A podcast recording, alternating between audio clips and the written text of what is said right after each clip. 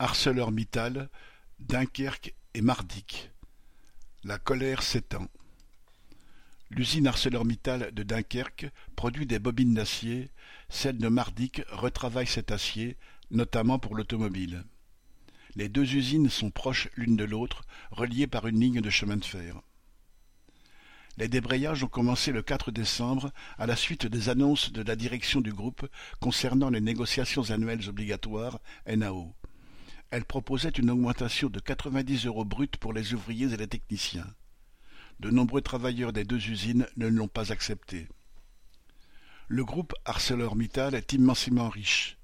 Depuis le début de l'année, 800 millions d'euros ont été versés aux actionnaires. Entre janvier 2021 et septembre 2023, le bénéfice net du groupe est de 25,5 milliards d'euros. Et la direction ose prétendre qu'elle n'a pas les moyens d'augmenter davantage les salaires.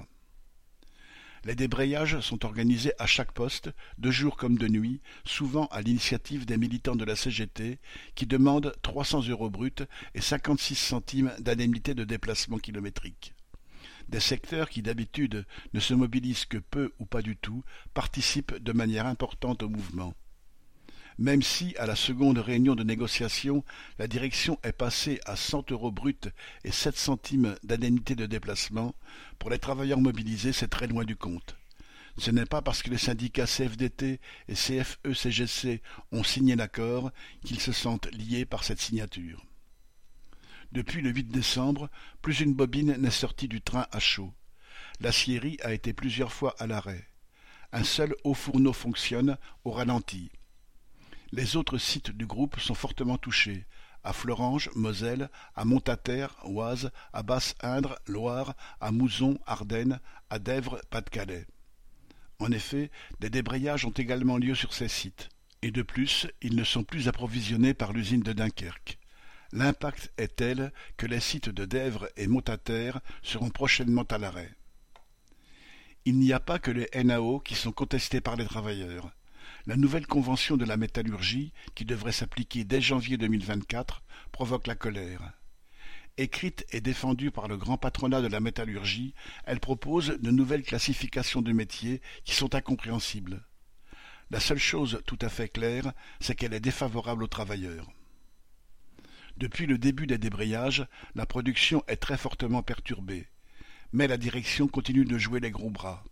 Au début, elle s'est permis, pour la première fois lors d'une grève et en accord avec la préfecture, d'envoyer la police et la gendarmerie chez des travailleurs en pleine nuit pour les réquisitionner sous prétexte de mise en danger des installations.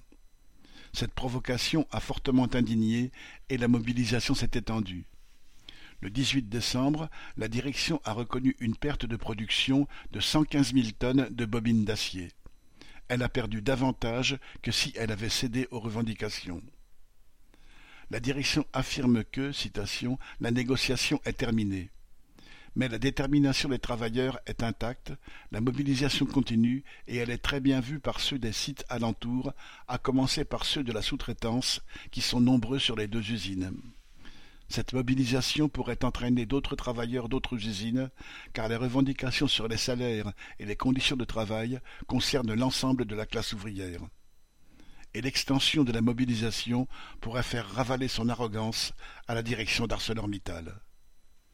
Correspondant Hello.